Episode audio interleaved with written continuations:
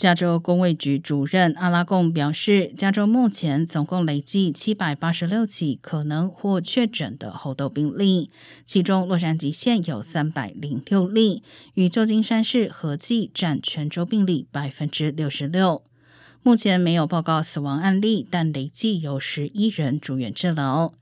加州工卫局已经向各地分发了超过两万五千剂疫苗，并且预计很快再增加七万两千剂。另外，还有四万八千剂疫苗将专门提供给洛县。与过去的猴痘疫情不同，目前世界范围内的病例正在迅速增加。阿拉贡指出，从基因组的角度来看，猴痘病毒似乎已经发生了变化，使其更容易传播。